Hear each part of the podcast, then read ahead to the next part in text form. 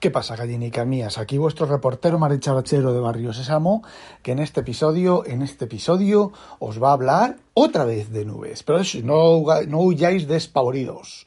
Os voy a contar, creo que son cosas chulis, ¿vale? Estoy probando P-Cloud. Al final, esto va a ser mi Black Friday, que son, bueno, pues los 2 terabytes de P-Cloud, ah, echando números con nubes como Dropbox, pues son tres años, dos años y medio por ahí. Echando cuentas con nubes de Microsoft, pues son más años, pero vamos, con que me dure la nube cuatro años, eh, más que amortizado, porque luego viene el tema, ojo, ojo, luego viene el tema de esto. Este modelo no es sostenible porque de por vida, de por vida, ¿cuántos de por vida? ¿Cuatro años? ¿Ocho años? ¿Dieciséis años? ¿100 años? ¿Tendrán mis hijos putativos la cuenta, heredarán mi cuenta de P-Cloud dentro de 4.500 años? Eh, kilos A, ¿vale? Entonces esto es un poco delicado y hay que tenerlo, cogerlo un poco con pinzas. Bien, eh, yo antes tenía iDrive y Drive para la copia de seguridad del NAS y digo tenía porque automáticamente lo di de baja cuando me di cuenta de que me, habían soplado 100 euros de exceso de consumo de, eh, cuota, ¿vale? Según el, la FAC de ellos, el exceso de cuota te avisan varias veces que estás cometiendo exceso de cuota y si no haces caso, entonces te cobran el exceso de cuota. Pero resulta que por un exceso de cuota de 600 megas, Sí, 600 megas creo que es. Me han cobrado lo que vale un año. Así que les he dicho que voy a devolver la factura del... Voy a hacer a, la, compañía de, la tarjeta de crédito que mm, devuelva la cantidad porque no han cumplido sus propias normas. Eh, me han dicho que nos veremos, va a ser un correo bastante crudete, que bueno, que nos veremos en la corte. Eh, no lo voy a hacer, ¿vale? No, voy a, no porque tenga miedo de verme en la corte, porque la FAC está clara, yo no he recibido ningún correo, solamente recibí un correo. Te vamos a cobrar 97 euros por exceso de cuota, de cuota de disco, y bueno, pues cogí, miré, hablé con ellos, me dijeron lo que me han dicho, vale, pues no habéis cumplido vuestra FAC, a tomar por culo. Han sido dos años y casi pico, pues bien está lo que bien estuvo. Cuenta suspendida, borrado, ya no tengo copia de seguridad del NAS. Entonces, estoy pensando no este año, ¿vale? Porque son 800 euros, ¿vale? Los 10 terabytes.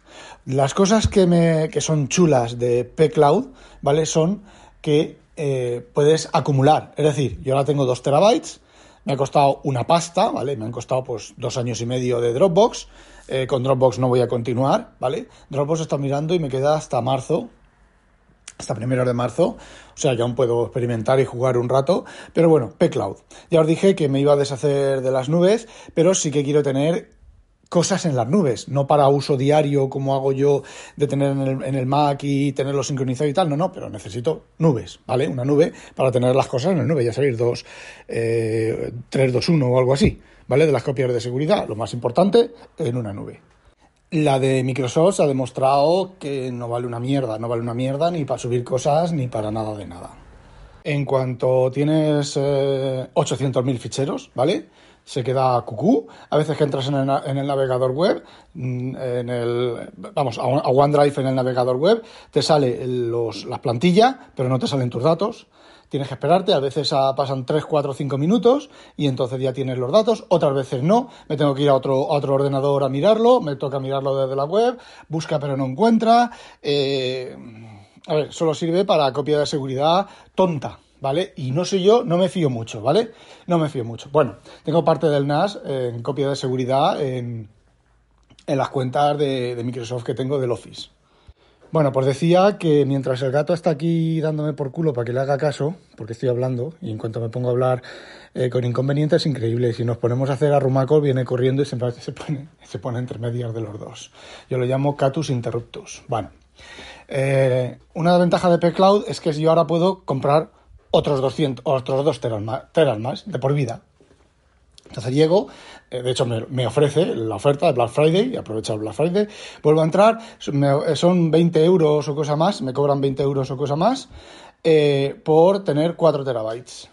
y me cobran los 800 por tener 10 terabytes y entonces tendría 12 terabytes, ¿vale? Es acumulable. Con 12 terabytes tengo para hacer backup completo, casi completo del NAS. Eh, sí, os dije que tenía 14, ya no recuerdo, ¿vale? No sé. Bueno, eh, tengo para hacer casi completo, completo el eh, backup del NAS. Mi duda es cuánto va a durar eso.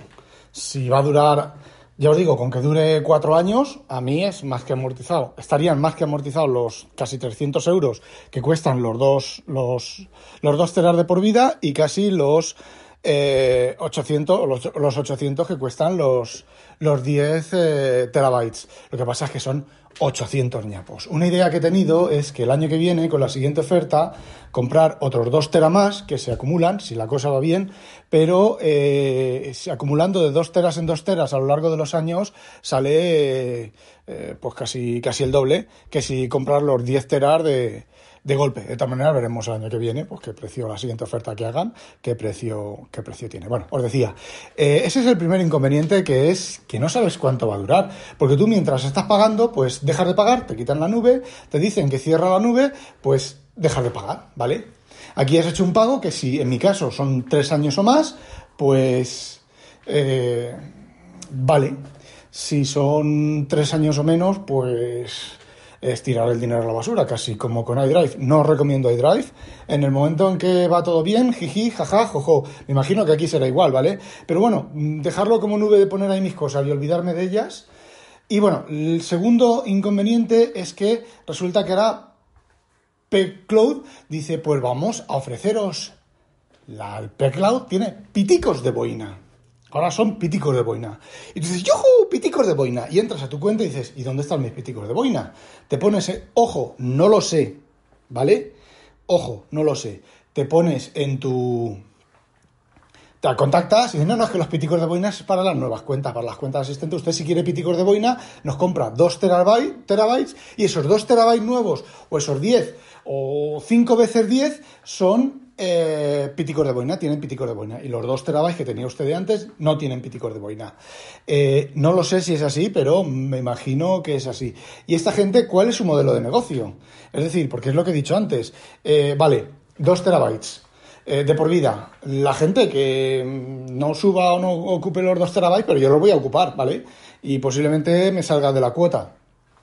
Bueno, esta gente, este, ¿cuál es el modelo de negocio de esta gente, que compres más terabytes. Que cada año, cada dos años, cada tres años, vuelvas a comprar dos terabytes porque te has quedado sin espacio, ¿vale? O que añadan alguna cosita chula y tengas, te obliguen, eh, te obliguen indirectamente a comprar eh, más espacio para tener esa cosa chula. Eh, es que si no, no veo el modelo de, de negocio, ¿vale? Tienen opción de suscripción por por, no sé, los servicios a empresa que ofrezcan. Es que no, no, a ver, creo que es un poco arriesgado comprar P-Cloud. Pero he estado viendo la, aplicación, la aplicación en Mac funciona, a ver, Todavía no he probado cosas cañeras, ¿vale? Pero funciona bastante bien. En Windows la estoy usando para subirme la nube. Bueno, a ver, P-Cloud eh, hace dos.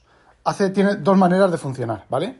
Una es el navegador web, Tú dejas caer sobre, entras en P-Cloud, dejas caer carpetas sobre el navegador web, te las sube, tú te las puedes bajar, tiene un visor de PDF, tiene un visor de TXT, no tiene un visor de MD, si haces clic sobre un fichero Markdown eh, te lo baja, a lo mejor lo puedes decir por algún lado que los MD son texto y que te lo abra con el visor de texto, no lo sé, ¿vale? Eh, y luego la otra manera es la típica aplicación anexa al sistema de ficheros. En este caso de P-Cloud es completamente virtual, no hay nada en local. Bueno, hay una caché en local, ¿vale? Que le puedes definir el tamaño de caché de local.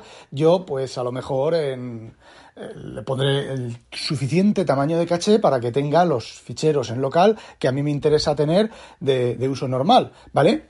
Y no lo sé todavía porque aún estoy en fase de experimentación. Primero tengo que subirme pues casi los dos teras de, los ficheros para tener los ficheros en esa nube. De hecho, otra cosa chula, bueno, eh, otra opción que tiene el P-Cloud es hacer copia de seguridad de carpetas.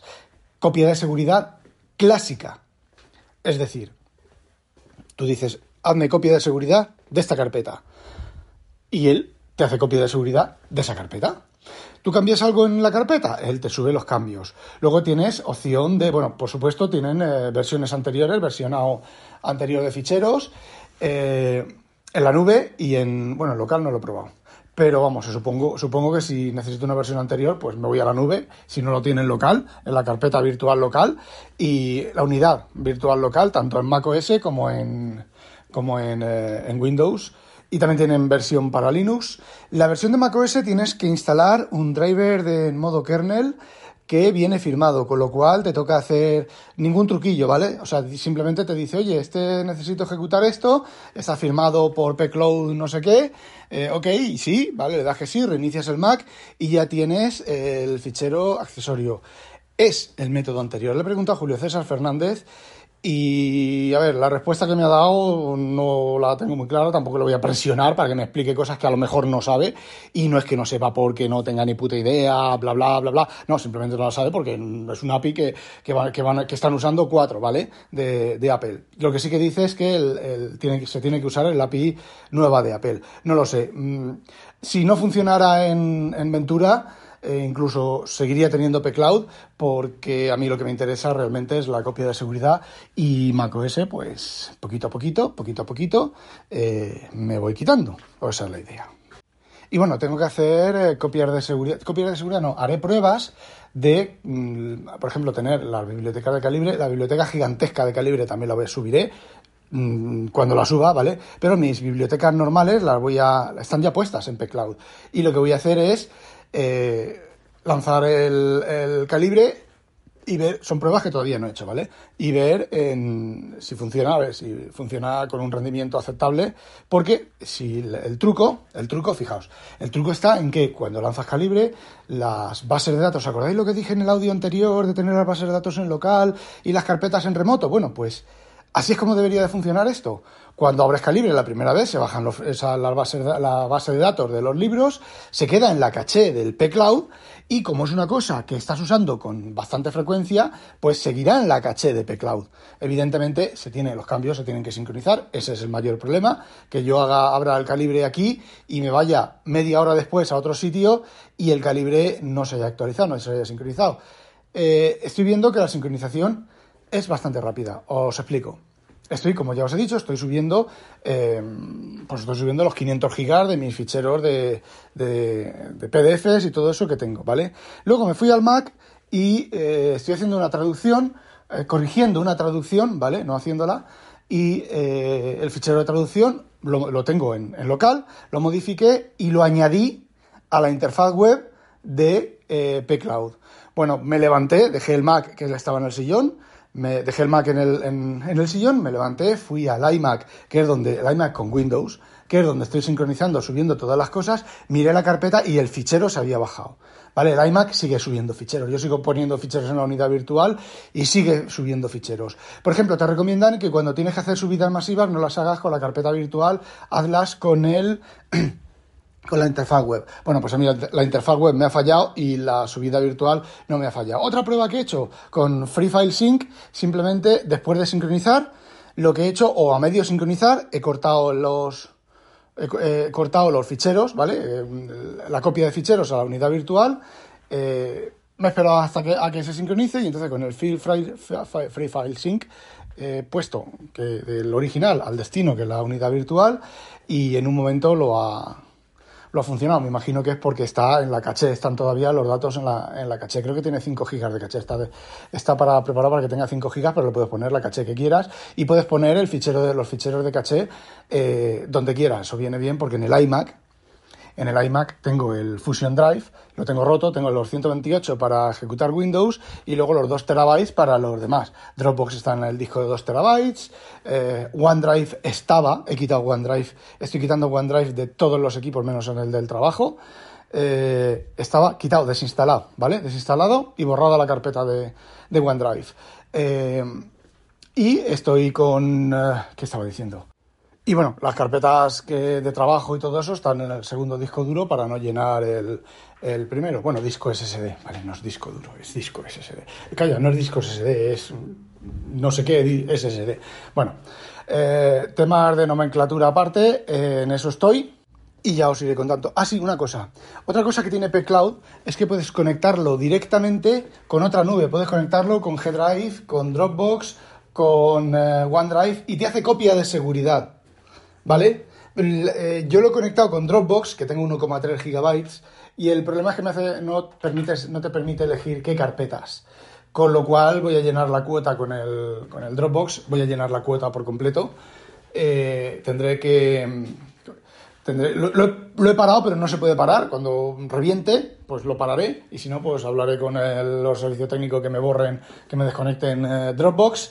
Y yo pensaba, digo, bueno, pues así me muevo todo lo de Dropbox directamente eh, lo pensé un poco mal, lo he pensado un poco mal, porque podía haberlo hecho desde un principio, haberme esperado que se sincronice la carpeta de backup, porque es un backup de Dropbox, y eh, una vez que esté sincronizada, saco de allí, muevo los ficheros a donde yo de uso y luego desconecto eh, Dropbox.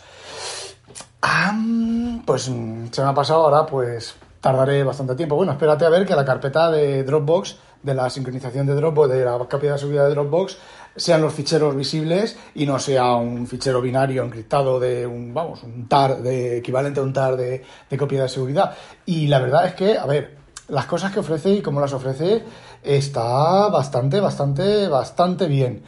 Y bueno, pues ya os iré contando, ¿vale? Vale, no olvidéis, sospechosos, habitualizaros a demonio.